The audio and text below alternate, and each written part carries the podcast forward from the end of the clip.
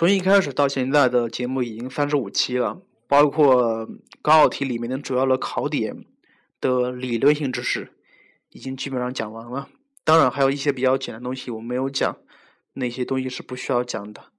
然后从接下来开始，应该来说是从下期开始，咱们针对高考题里面的每一种题型，就是说每一个模块的每一个题型，咱们进行以例题的形式进行解答，以例题的形式进行解答。呃，所以以后的话，如果你在听节目的话，我需要你准备两个东西：第一，需要准备纸和笔；第一，需要准备纸和笔；第二，需要准备一些一个记录本，因为我讲东西是很具有价值性的，可能你听到的东西在高考题里面会考到，我的一句话可能会对你的命运产生一些些的影响。好了，其他不说了，期待下一期节目吧。